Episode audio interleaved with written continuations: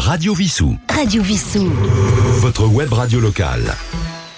Bonjour chers auditeurs de Radio Vissou. Comme promis, nous allons euh, vous passer l'enregistrement quasi complet de la conférence du général Chauvency qui a eu lieu dimanche dernier, donc 22 euh, janvier de 16h à 17h environ, devant une soixantaine de personnes sur le problème des conséquences de la guerre en Ukraine euh, pour les Ukrainiens, pour les Russes, pour l'international.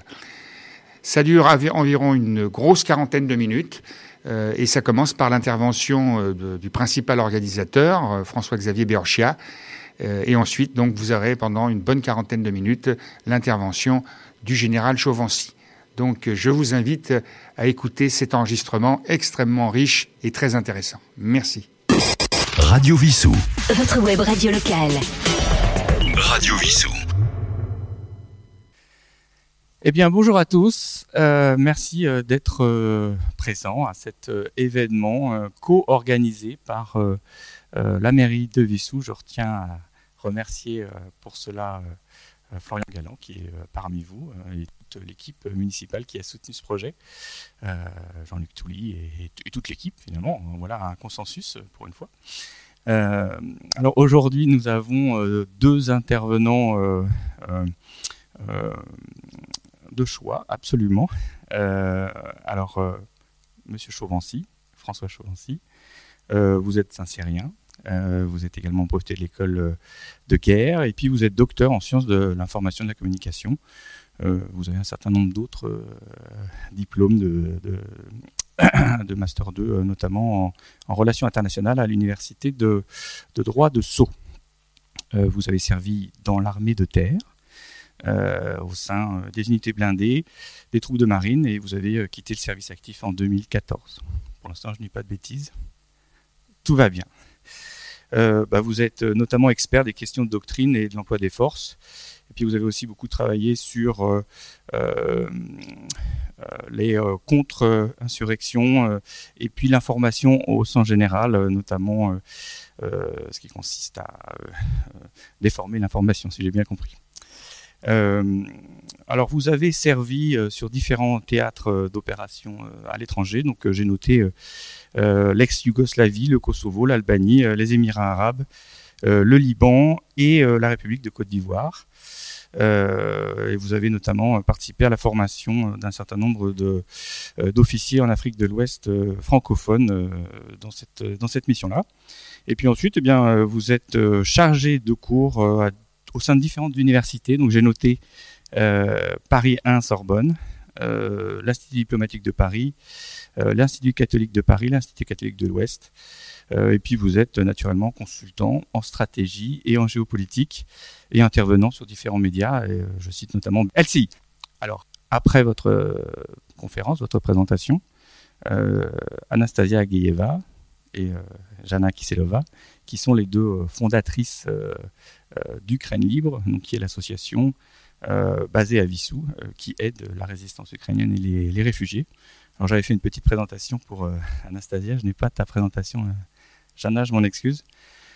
Donc euh, Anastasia, euh, vous êtes euh, ukrainienne, née au Kazakhstan, fille d'un officier supérieur de l'armée rouge qui est Alexandre Ageyev, qui est dans la salle, qui était lieutenant-colonel dans l'armée rouge jusqu'à la, la chute de, de l'Empire soviétique.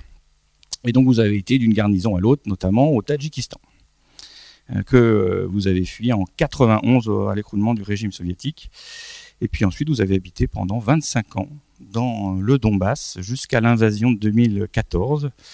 Euh, où là vous êtes euh, allé vous réfugier à Zaporizhia, donc cette fameuse ville dont on entend parler euh, du fait de la, de la fameuse centrale nucléaire, donc chez votre sœur.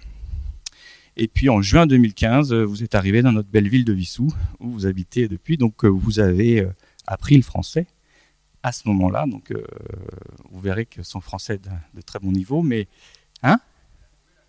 Elle a, trouvé l'amour naturellement, mais cela, je, ne me suis pas permis de, Alors, vous êtes euh, spécialiste en économie internationale de l'Université nationale est-ukrainienne de Lugansk Volodymyr Dal. Vous avez également un master en business administration de l'IAE de Paris, Sorbonne Business School, et vous êtes entrepreneuse à Palaiso, si j'ai bien compris, euh, dans le domaine de l'éclairage, et donc cofondatrice avec euh, Jana de Ukraine Libre, euh, donc qui est l'association euh, co-organisatrice. J'ai presque trop parlé, donc je vous laisse la main, euh, Monsieur Chauvency, et puis euh, juste quelques mots sur le déroulé. Donc on a à peu près euh, 45 minutes euh, de conférence de la part de Monsieur Chauvency. Ensuite, euh, j'aurai quelques questions à poser euh, à ces jeunes femmes. Euh, et puis ensuite, la deuxième partie, donc l'heure qui reste, sera plutôt pour avoir un débat et vous faire intervenir et vous faire poser des questions et essayer de donner notre point de vue. Et tout cela se terminera par un pot de l'amitié, naturellement, qui est euh, une, institution chez nous. Donc euh, vous avez euh, le petit bar là-bas qui vous accueillera avec plaisir un petit peu avant 18h. Bon, bonjour à tous. Merci d'être là aussi nombreux. Donc, je vais avoir une présentation sur ma vision de la guerre en Ukraine aujourd'hui, avec une seule préoccupation m'en tenir aux faits, uniquement aux faits. Euh, je suis là pour vous apporter des éléments de réflexion à part des choses, à partir des éléments connus. Euh, donc, je suis euh, là pour expliquer les choses, les analyser. Je dirais que je ne suis pas un expert de, l'Est. Moi, j'étais plutôt orienté, même si j'ai préparé la guerre contre l'Union soviétique pendant mon temps de lieutenant et de capitaine il y a quelques années, avant la chute du mur de Berlin. Et puis moi, ma spécialité était plutôt l'Afrique et le Moyen-Orient. Oui. Le fait est qu'être à LCI euh, depuis euh, le mois de février, fin février, à raison d'une quinzaine d'heures au moins en direct par semaine, euh, fait qu'au bout d'un moment, j'ai acquis quelques connaissances. Pas seulement parce que j'ai découvert des choses, mais aussi parce que j'ai entendu beaucoup de personnes parler sur les plateaux, car on a cette chance-là avec les médias d'aujourd'hui de pouvoir quand même, par le système justement des chaînes d'information en continu, d'avoir une information, je dirais, venant de plusieurs sources, ce qui nous permet quand même d'avoir une vision relativement objective de la situation, avec la réserve suivante, c'est que que ce soit d'un côté ou de l'autre dans ce conflit, on ne travaille que sur l'information qu'on a bien voulu nous donner. C'est-à-dire que nous avons forcément une appréciation euh, pas forcément exacte euh, de ce conflit, euh, d'où ma précaution euh, oratoire de m'en tenir qu'aux faits et pas uniquement à toutes les autres rumeurs qui peuvent circuler de part et d'autre. Donc on va aborder en une vingtaine de diapos finalement le, euh, ce, conflit. Alors je, vais suivre le plan suivant. Euh, D'abord il faut quand même rappeler euh, d'où vient ce conflit. Il ne faut quand même pas l'oublier parce qu'aujourd'hui, on est dans l'instantané, on est dans le quotidien, avec un événement pratiquement qui arrive tous les jours. Euh, mais il faut quand même se rappeler l'origine de cette guerre. Ensuite, se rappeler peut-être aussi que pour nous, parce que la question aussi, c'est de savoir qu'est-ce qu'on en retire de cette guerre. Ben, la guerre est revenue et elle est totale. Euh, elle n'est pas totale peut-être comme au XXe siècle, au début du XXe siècle, où toute l'économie était au service de la guerre, mais elle est totale car elle utilise beaucoup de moyens, que ce soit aussi bien les forces militaires, que l'économie, que l'information, que le cyber, que l'espace. Euh, La guerre est totale. Sinon même, bien sûr, la propagande euh, que, que nous vivons tous les jours. Et troisième point, quelques réflexions sur les conséquences de cette guerre régionale russo-ukrainienne pour nous. Parce que euh, si vous référez peut-être, si vous l'avez entendu au président de la République euh, d'hier, il a quand même fait un effort, euh, au moins politique, d'augmenter le budget de la défense d'une manière considérable quand on passe à 413 milliards au lieu en gros de 295 sur 6 ans, ça prouve qu'il y a une inquiétude et que la guerre en Ukraine est une grande, la principale cause de cette augmentation des moyens. C'est qu'aujourd'hui, le monde est de plus en plus dangereux malgré la paix qu'on a voulu nous vendre, qui était valable pendant un certain temps, mais qu'on nous a vendu pendant 70 ans, 80 ans en disant qu'il n'y aurait plus jamais de guerre en Europe. La guerre est revenue en Europe. Il faut en avoir conscience et s'y préparer, surtout pour qu'elle n'arrive pas. Donc les causes politiques et historiques de la guerre russo-ukrainienne, j'aborderai trois points. Euh, la, la situation géopolitique, qui est bon de se rappeler. Alors je serai très court parce que je vous invite à lire tous les ouvrages sur la question. Alors je dirais qu'il vaut mieux lire les ouvrages d'avant la guerre, ce qui permettra d'avoir une vision peut-être un peu objective, parce que quand même on a un certain nombre d'ouvrages aujourd'hui qui sont très partisans. Il y a une forme de réécriture de l'histoire euh, et que l'on connaît bien, parce que dans tous les conflits, je dirais, de revendications nationalistes, je dirais, euh, ou d'identité, on s'aperçoit que justement, euh, il y a une réécriture de l'histoire. C'est-à-dire qu'aujourd'hui, on peut même plus tellement se fier à ce qui est écrit par des chercheurs. Donc lire avant la guerre permet d'avoir une vision à peu près précise de comment il faut comprendre ce conflit. Rappelons-nous quand même que l'Ukraine, c'est 600 000 km, c'est plus grand que la France, 40 millions d'habitants, avec en gros deux grandes régions. Hein. Une région à l'ouest, et qui porte bien son nom, à l'ouest, et une région à l'est. À l'ouest était au moins pendant un certain temps sous l'autorité euh, de l'Empire austro-hongrois, avec euh, des volontés euh, nationalistes, mais aussi parce que ça correspondait à une certaine forme de, je dirais, de, civilisationnelle, avec toutes les libertés qui ont été développées au fur et à mesure à l'ouest du continent. Et puis à l'est, hein, vous avez l'empire tsariste, puis après soviétique, et puis après russe, je dirais, avec bien sûr des populations qui se sont plus ou moins identifiés. Et je ne ferai qu'une seule remarque, mais je pense que ça pourrait être complété par la suite. Euh, c'est que euh, quand moi j'entends les personnes sur les plateaux, je suis extrêmement surpris de voir que quelles que soient les personnes sur le plateau, il y a toujours des ascendances mélangées, ukrainiennes, russes, ce qui est quand même euh, me fait dire par certains moments que cette guerre en Ukraine aujourd'hui est plutôt une guerre civile qu'une guerre entre États. Je sais que c'est contesté comme approche, euh, mais néanmoins, quand vous regardez, vous écoutez les gens, vous ne pouvez pas comprendre qu'avec des ascendants euh, des différentes cultures, je dirais, et encore différentes cultures, c'est peut-être pas le bon terme, euh, différentes, nationalités, et depuis des générations, comment on peut en arriver là aujourd'hui? Donc c'est une incompréhension pour moi étant plutôt à l'ouest. Hein. La chronologie quand même de l'avant-guerre, je vous rappelle qu'en 1991, je, alors ça va y avoir deux slides avec quelques dates, mais je pense que c'est important de les rappeler indépendance de l'Ukraine, euh, puis dissolution de l'URSS, ne l'oublions pas, le 26 décembre 1991. Une date importante qui est 1994, que beaucoup d'entre nous euh, ont découvert euh, suite à ce conflit, c'est que les accords de Budapest ont dénucléarisé l'Ukraine. Et quand on voit le débat aujourd'hui sur le nucléaire et son, ce, qui, nous effraie aujourd'hui, on voit bien que l'Ukraine, si elle avait été, j'ouvre une parenthèse, peut-être, si elle avait gardé ses armes nucléaires aujourd'hui, peut-être qu'elle n'aurait pas été agressée. Or, à l'époque, 1994, pour justement s'assurer une certaine sécurité, euh, des accords ont été signés pour que l'Ukraine abandonne ses armes nucléaires. Il avait en gros 2500. Euh, mais il y avait des conditions. Et les conditions, c'était une garantie des frontières par la Russie, le Royaume-Uni et les États-Unis. Remarquons que le Royaume-Uni et les États-Unis, pas plus que la Russie, ont à l'époque respecté ses frontières. En novembre 2013, premier soubresaut, je dirais, de la révolte en quelque sorte en Ukraine, avec une émergence, une volonté d'indépendance, avec euh, Yanukovych qui est euh, élu, mais alors on a dit qu'il avait été sans doute euh, élu grâce à des élections truquées. Bon, ça, je ne prendrai pas position là-dessus. Il refuse surtout un, accord d'association avec euh, l'Union européenne, ce qui aurait été une bascule finalement vers l'Ouest plutôt que vers l'Est. Ça finit par susciter, comme il rejette cet accord, ça incite à une forme de révolution, la révolution de Maïdan, qui éclate. Il, fuit en Russie, euh, et puis, c'est le début de la crise que nous connaissons aujourd'hui qui s'est transformée en guerre. Mars 2014, vous voyez les dates, novembre 2013, soubresaut politique. Mars 2014, annexion de la Crimée par la Russie et début de la guerre du Donbass. Première sanction économique de l'Union européenne contre la Russie. 2015, accord de Minsk 2, qu'il faut plutôt retenir que les accords de Minsk 1 qui n'ont pas marché, on en a suffisamment parlé depuis plusieurs mois, Minsk 2 devait conduire à une forme de pacification, je dirais, du conflit, avec la, possibilité pour les provinces séparatistes du Donbass d'avoir un statut d'autonomie. Mais pour que ce statut d'autonomie soit effectivement réalisé, il fallait que le Parlement ukrainien le vote et change la constitution, si je ne me trompe pas. Ça n'a pas été fait, donc Minsk II n'a pas été appliqué.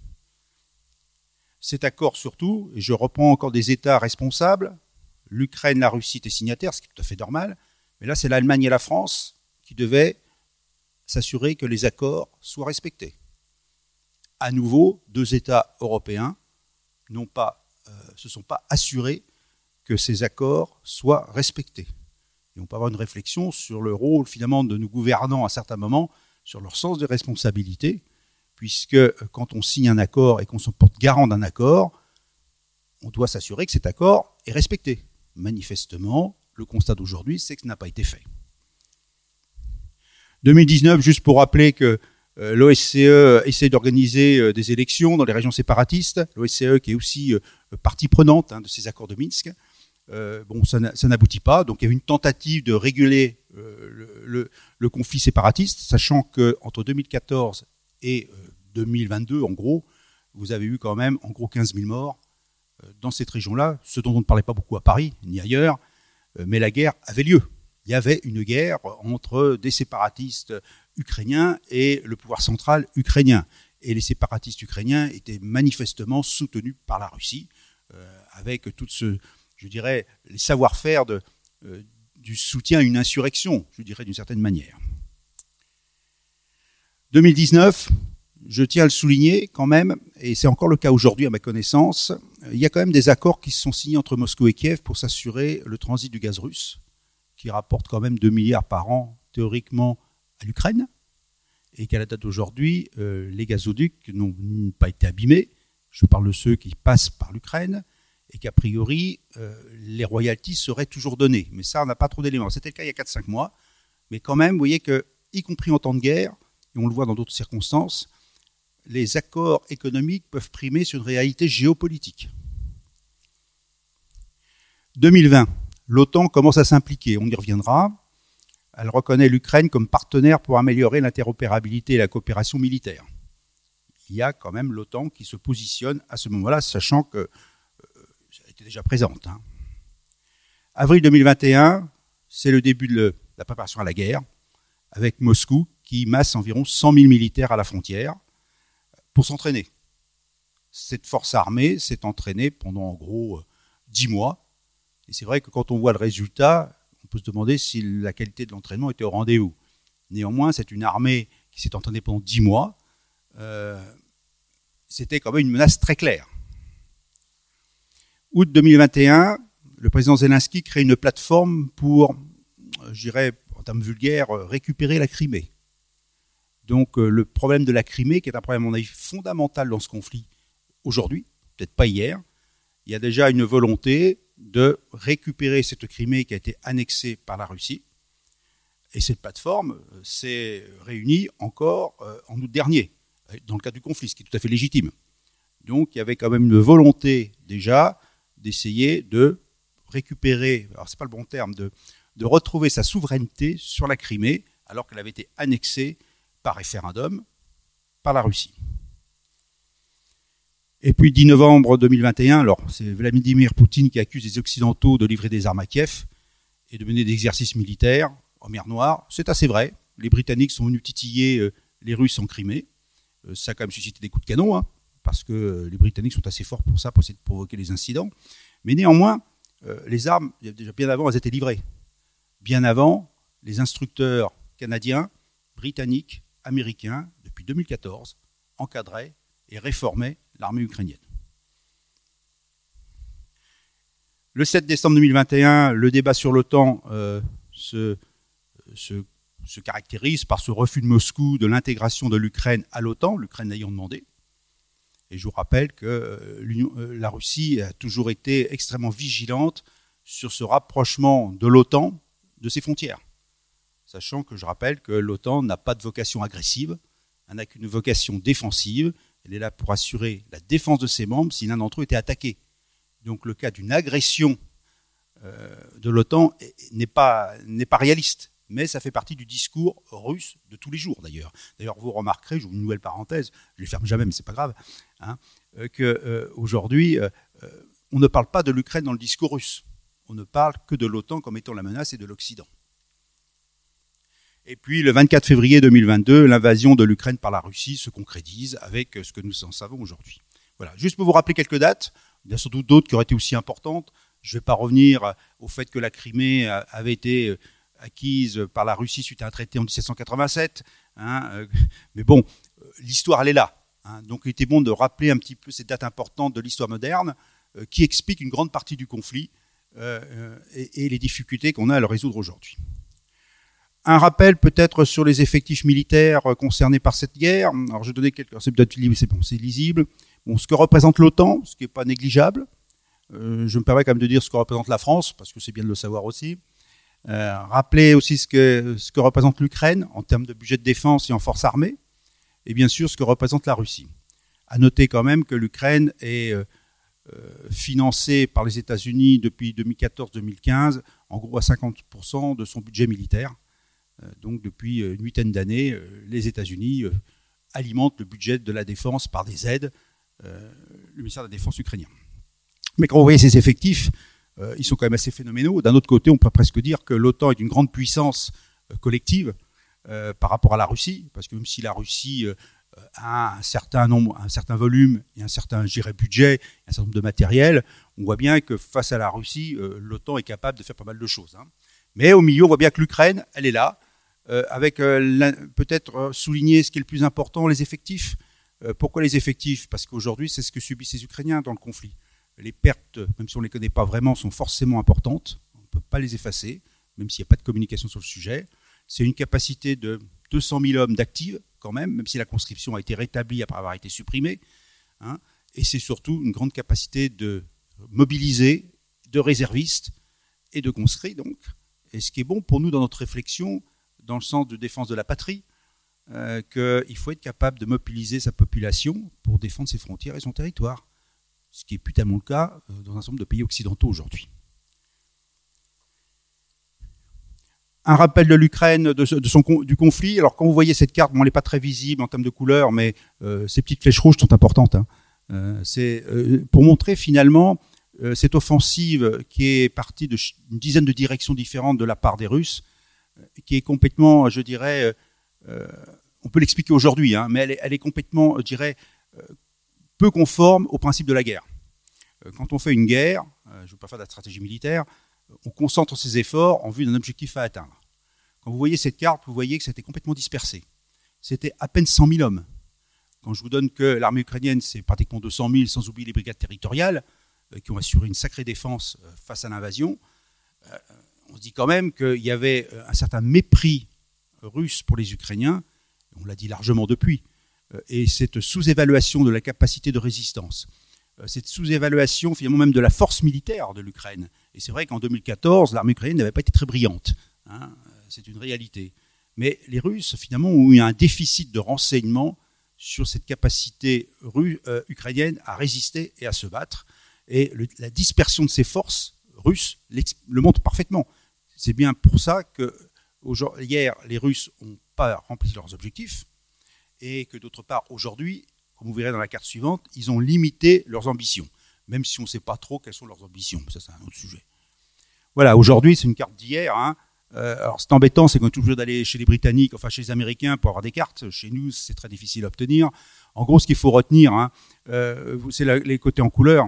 Euh, donc, à partir de la mer Noire, en bas, vers le Donetsk, à droite, je dirais, de cette carte, c'est là où il y a tous les combats aujourd'hui. Hein, je vais vous les montrer après. c'est les combats les plus durs avec quand même 900 km de front, mais qui oppose soit euh, quelques dizaines de milliers d'hommes de chaque côté. Pour ceux qui ont fait un peu d'histoire, pensez à 14-18, à 39-45, euh, il y a une, faiblesse des effectifs et des moyens engagés, ce qui de part et d'autre, hein, ce qui explique peut-être pourquoi personne n'arrive vraiment à gagner sur l'autre aujourd'hui.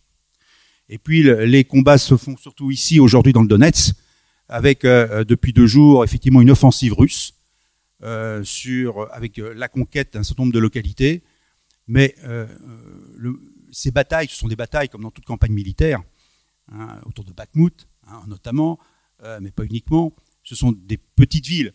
Euh, militairement parlant, ça n'a pas une grande signification. En revanche, c'est quand même pour montrer que l'armée russe a réussi à se reconstituer en partie, malgré les pertes, malgré les en hommes, en matériel, et qu'elle a repris l'initiative. Et tout le débat qu'on a depuis 15 jours sur de nombreux équipements supplémentaires pour l'Ukraine, montre déjà que sous la pression, l'armée ukrainienne a besoin d'équipements nouveaux, simplement parce que euh, en face, les Russes ont réussi à reprendre l'ascendant, malgré les difficultés, malgré du matériel peut-être pas très performant, malgré une conscription où on dit qu'elle n'est pas très euh, acceptée, d'accord, mais ils sont là. Hein. L'armée russe ne s'est pas effondrée et elle reprend l'initiative. Donc, deuxième partie, Qu'est-ce que font les Russes aujourd'hui? Alors trois points, on va rappeler rapidement qu'est-ce qu'une guerre hybride, qu'est-ce qu'un conflit régional, euh, et puis qu'est-ce que ça implique aujourd'hui au niveau mondial? Bon, simplement un peu de texte. Hein. la stratégie hybride, c'est ce que nous vivons aujourd'hui avec les Russes. Hein. c'est surtout être capable euh, d'attaques cyber. C'est 4500 attaques aujourd'hui, à date d'aujourd'hui, qui ont été en grande partie contrées, mais pas uniquement. Hein. C'est des mesures économiques de part et d'autre, c'est la désinformation, euh, la déstabilisation, les manœuvres d'intimidation, on y reviendra un petit peu, le nucléaire aujourd'hui est vraiment le fil rouge de ce conflit depuis le début. Hein. quand on parle de nucléaire, bah, n'importe quel d'entre nous euh, frémit. On parle d'armes nucléaires euh, et on a toujours en tête Hiroshima, et on a toujours Nagasaki. donc cette inquiétude, elle est là. Et dans la stratégie de désinformation et de communication au moins des Russes, mais aussi un petit peu des Ukrainiens, qui n'hésitent pas à instrumentaliser le fait nucléaire. je vous donne un exemple après. Euh, c'est euh, effectivement c'est ce qui nous effraie aujourd'hui. Donc on est dans cette stratégie hybride qui n'est pas que la guerre militaire, c'est une guerre totale, euh, avec tous les moyens, j'irais, de la modernité du XXIe siècle. N'oublions jamais qu'une guerre, ça sert à quoi? Ça sert à gagner. Le but, c'est de gagner. Voilà. Bon. Et puis, voilà, les, gains. Alors, la question qu'on peut poser aujourd'hui, qu'est-ce que veut la Russie? Qu'est-ce que veut la Russie aujourd'hui? La question, c'est qu'avec Poutine, on ne sait pas très bien quel était son objectif initial. On en a déduit que c'était Kiev, que c'était faire tomber le gouvernement Zelensky et finalement de démembrer euh, l'Ukraine. Mais on ne peut pas le prouver. Et vu qu'il n'a pas réussi militairement à prendre l'ascendant sur le terrain, il s'est rabattu apparemment sur uniquement sur ces quatre blasts, ces quatre, je dirais, euh, départements, hein, je traduirais ça par département ou région, euh, qu'il a annexé politiquement, puisqu'il en a fait une annexion de fait en disant que ça fait partie de la Russie. Euh, ce qui fait un peu léger par rapport sans doute aux ambitions initiales. Mais c'est vrai qu'aujourd'hui, il s'est gardé une liberté de manœuvre euh, où il n'a pas vraiment affiché son résultat, à part de dénazifier l'Ukraine, parce qu'en fait c'est ça qui a été utilisé comme terme. On est plus dans la guerre idéologique que, que dans la guerre territoriale. Même si je pense que la guerre territoriale est bien derrière. Alors un exemple, Zaporizhia, on en a parlé tout à l'heure. Euh, le cas de Zaporizhia est extrêmement intéressant. Euh, centrale nucléaire civile, occupée très habilement par les militaires russes, ce qui leur permettait de tirer sur les Ukrainiens et que les Ukrainiens ne puissent pas riposter, euh, même si je pense qu'ils l'ont fait un petit peu quand même, sur la centrale nucléaire compte tenu des risques. C'est l'instrumentalisation de ce type de centrale, et juste pour mémoire, dans les conventions de Genève, depuis bien longtemps, il était prévu que les centrales nucléaires civiles ne devaient pas faire l'objet euh, de tensions militaires. Elle devait être épargnée dans tous les conflits. Or là, on nous montre aujourd'hui qu'on peut parfaitement franchir le seuil du respect du droit international. Je vous dis, c'est écrit en toutes lettres hein, dans les conventions de Genève. Euh, et les Russes l'ont fait, avec tout le discours qu'on a eu autour, euh, pour essayer soit d'un côté de récupérer la centrale, soit pour la garder, mais vraiment une instrumentalisation et indirectement instrumentalisation par le nucléaire car quand on parle toujours du nucléaire, que ce soit du civil ou du militaire, comme je l'ai dit tout à l'heure, ça nous effraie. Cette stratégie hybride aussi s'est appuyée sur toute la politique du gaz et oléoduc et gazoduc. Euh, quand vous voyez, euh, oui, c'est à peu près visible, euh, tous les gazoducs qui passent par cette région, sans oublier la dépendance notamment de l'Europe face au gaz russe, malgré d'ailleurs les mises en garde de l'Ukraine depuis bien longtemps. Hein. C'est vraiment aussi, on découvre que la mondialisation a apporté quelque chose d'assez grave, puisque euh, au nom de l'économie, au nom d'une économie qui devrait nous assurer la paix par de multiples interdépendances, bah, quand un dirigeant dit non, non, je rentre plus là-dedans, et je suis même préfet à la guerre dans ce contexte, euh, là on est coincé. C'est ce qui s'est passé en Europe. Et j'ajouterai en plus, quand on regarde euh, la, comment dire, la, création de la dépendance au gaz russe par Vladimir Poutine depuis 2008, euh, il suffit d'étudier les deux gazoducs qui ont été créés, construits, Nord Stream 1 et Nord Stream 2, dont on a beaucoup parlé. Euh, j'attirerai votre attention que certes, ils ont été sabotés, mais on ne sait toujours pas, par qui. Toujours intéressant de le savoir, toujours des questions qu'on peut se poser. Mais que ces deux gazoducs étaient un moyen justement d'éviter l'Ukraine en termes de transport du gaz, d'une part, euh, d'éviter de payer des royalties, 2 milliards de dollars, et puis en même temps de s'assurer que notamment l'Allemagne serait toujours aussi dépendante du gaz russe, et comme on le constate encore aujourd'hui. Autre point de cette stratégie hybride, eh ben, c'est les compagnies privées Wagner. je ne sais pas s'il y aura des questions sur Wagner, euh, mais bon là je prends la carte de l'Afrique parce que bon, euh, ils viennent encore de faire partir les Français, enfin ils essaient de faire partir les Français du Burkina Faso, euh, mais mais rappelons quand même que les sociétés militaires privées, c'est une maladie du XXe siècle, au début du XXIe. Wagner n'est que finalement la compréhension par la Russie qu'une compagnie privée de mercenaires ou d'assistants militaires euh, pouvait permettre de contourner le conflit étatique. Euh, je m'explique que si vous prenez les Britanniques ou les Américains, c'est ce qu'ils ont fait en Irak, c'est ce qu'ils ont fait en Afghanistan, avec 50% des combattants euh, qui étaient des privés. Et l'avantage, quand ce sont des privés, c'est que vous ne rendez pas compte à la nation des pertes. Vous n'avez pas droit à réparation pour ces gens-là. Ils sont payés peut-être très cher, mais il n'y a aucune visibilité sur les pertes. Wagner, c'est un peu ça aussi. Sauf qu'ils sont allés encore plus loin, euh, avec les recrutements, notamment dans les prisons ou ailleurs. Hein. Mais les compagnies militaires privées, c'est peut-être une maladie du XXIe siècle. Les États les utilisent pour éviter d'aller en guerre directement. Donc on utilise stratégie hybride, d'autres moyens pour faire la guerre. Et Wagner en est exemple type, mais qui n'a fait que reprendre déjà des processus utilisés par les anglo-saxons, avec quand même une remarque, c'est que quand on parle de mercenaires, je rappellerai que l'ONU les interdit. Théoriquement, il n'y a pas de mercenariat. Hein. il y a des sociétés militaires privées qui doivent répondre à des, critères bien particuliers. Euh, mais là, là, il y a un flou. Mais dans tous les cas, Wagner fait partie de ces stratégies hybrides, comme on peut le constater pratiquement en permanence dans ce conflit. Et puis, euh, les migrants, Loukachenko, simplement pour le citer, ça fait partie d'une méthode hybride. Euh, la pression qu'il y a eu il y a un an sur la Pologne, justement, pour faire passer des migrants pratiquement de force et voir si l'Union européenne était capable de résister à un flux de migrants, je dirais, poussé par les, Biélorusses. donc, le, l'Union européenne a réagi à peu près correctement, mais la Pologne, ce qu'elle a fait, puisqu'on parle beaucoup de la Pologne actuellement, euh, pour elle, elle ne pouvait pas se fier aux grands principes de l'Union européenne pour lutter contre les migrants, vu la politique migratoire de l'Union européenne. Donc qu'est-ce qu'a fait la Pologne? La Pologne a dit, je traite le problème tout seul, et elle a traité le problème tout seul. Elle a réussi à résister euh, finalement à cette pression de quelques milliers de migrants. Mais c'était aussi poussé par les Biélorusses, Loukachenko, dont on a beaucoup parlé maintenant depuis quelques temps, mais c'était aussi euh, la suite d'une opération qui a été menée par les Russes en 2015-2016 vers la Finlande. Donc vous voyez, toutes ces actions hybrides auxquelles nous, Européens, avec nos grands principes, dit non, c'est pas possible, on a des règles, on les applique, et on voit qu'aujourd'hui, le XXIe siècle permet à un certain nombre d'États de contourner toutes ces règles euh, pour finalement nous mettre en difficulté et sinon euh, nous imposer des choix qui ne sont pas les nôtres. Voilà. Bon, guerre de haute intensité. Bon, je le rappelle simplement. Euh, J'ai juste pour rappeler en quoi ça consiste, parce que c'est notre problème d'aujourd'hui. C'est quoi la guerre haute intensité? La guerre, c'est d'accepter les morts. C'est pas les 90 morts qu'on a eu en Afghanistan en 10 ans qui sont significatifs. Par contre, quand on voit les Ukrainiens qui ont 100 morts par jour, je vois mal une société comme la nôtre accepter 100 morts par jour, plus les 300 blessés qui vont avec.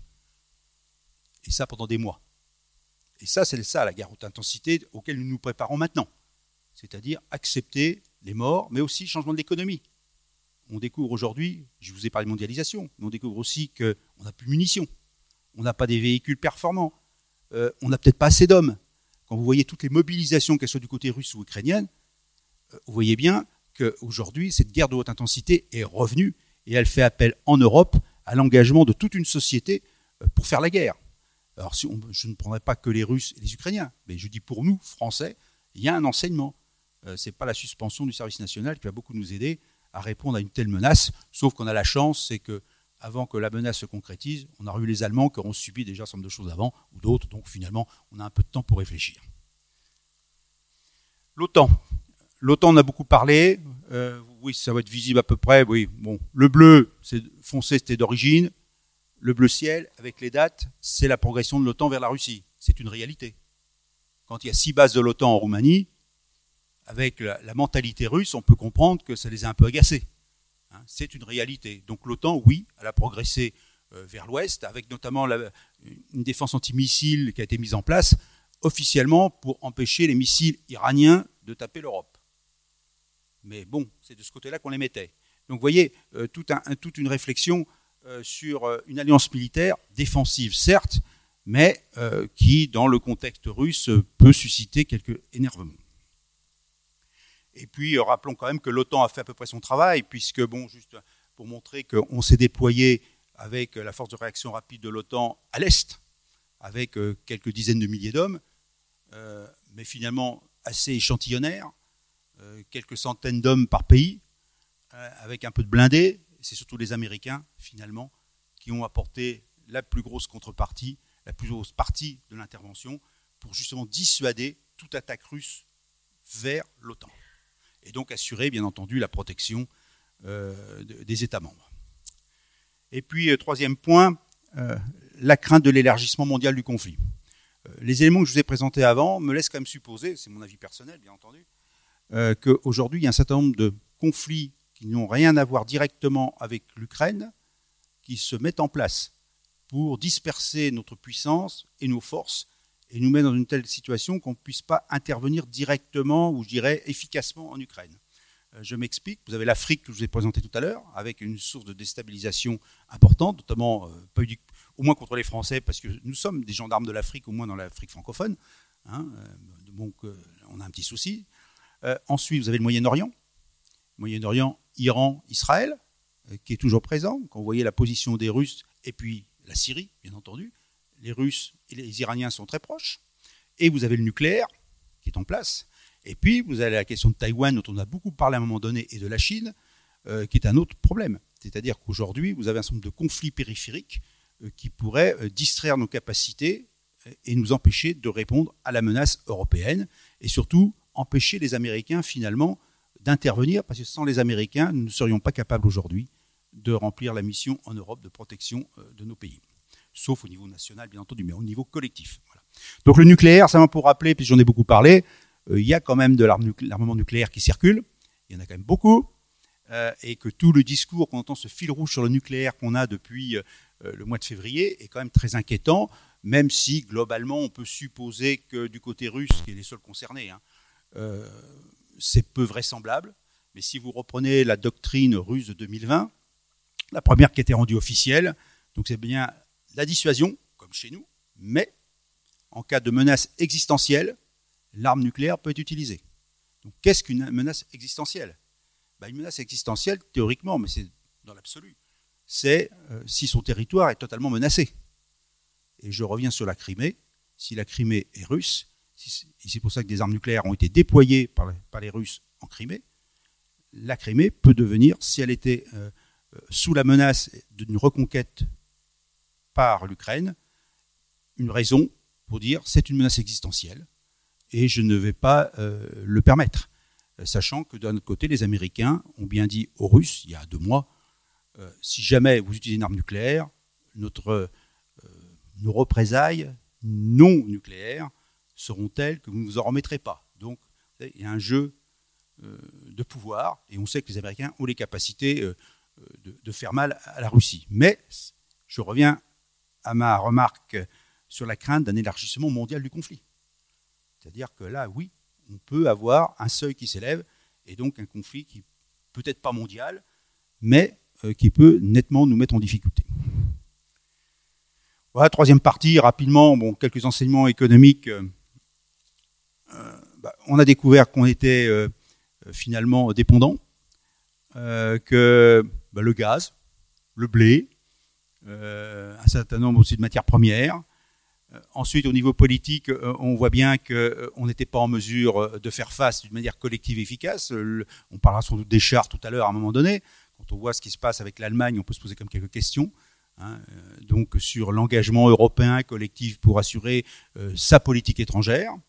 Et puis au niveau militaire, euh, je persiste ici en disant que euh, si euh, nos forces armées collectives avaient été suffisamment puissantes, euh, euh, alors, elles auraient été dissuasives et il y avait des mesures qu'on pouvait prendre vis-à-vis de l'Ukraine bien avant, à condition qu'on ait vraiment une politique étrangère commune d'une part et que d'autre part, on ait les moyens militaires de monter notre détermination. Or, le choix depuis 40 ans, c'est justement de ne pas avoir fait de choix militaire. Or, le choix militaire, malheureusement, reste encore une solution pour dissuader de toute agression. Euh, L'Europe, ben, j'en ai déjà un petit peu parlé, mais il faut assurer la sécurité à nos frontières. On voit bien que notre sécurité à notre frontière, on a mis des mois à projeter nos forces otaniennes à l'Est. Elles n'étaient pas disponibles, même s'il y avait des forces en alerte. Et c'est quoi? C'est 20 000 hommes pour une armée euh, que je vais monter tout à l'heure d'un million quatre. Donc on peut se poser la question sur cette réalité de l'Europe de la défense pour assurer nos frontières. Et c'est pour ça d'ailleurs que euh, peut se poser la question de l'Europe des puissances ou Europe puissance. On voit bien que l'Europe puissance n'existe pas vraiment. Euh, et que par contre l'Europe des puissances, ben, ça va être des États qui vont être capables de porter les autres, de les amener. Et la France joue son rôle.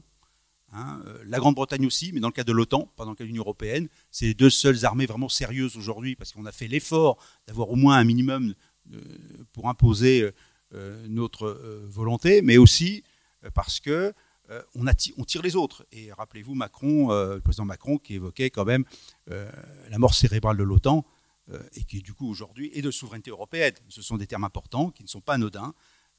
c'est la seule solution pour nous de survivre demain.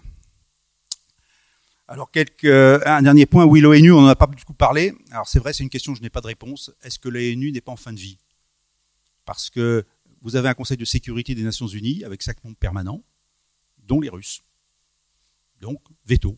Donc, toute décision collective est bloquée par un seul. Euh, alors, est-ce que l'ONU, euh, il faut la réformer? Et comme ce n'est pas vraiment prévu dans les textes, on ne sait pas comment faire. Donc, on vit avec un statu quo ce qui veut dire, à nouveau, comme je l'ai dit tout à l'heure pour d'autres questions, le droit va être contourné à un moment donné. Parce que ce qui a été instauré depuis 1945 ne fonctionne plus aujourd'hui. Nous sommes au XXIe siècle. Eh ben, ça a changé. Donc il va falloir prendre en compte ce changement et donc apporter euh, les éléments qui nous permettent finalement d'assurer cette paix mondiale, éventuellement, même si c'est un terme un peu fort, euh, mais assurer des relations internationales peut-être apaisées. Hein, parce qu'il y aura des moyens de contrôle et de pression. Et vous verrez, comme je l'ai peut-être pas dit tout à l'heure, euh, les sanctions économiques, euh, ça n'a pas vraiment marché sur la Russie. Hein. Suffit de prendre tous les spécialistes du domaine, malgré ce qu'on peut nous dire. Non, la Russie a encore une économie qui fonctionne.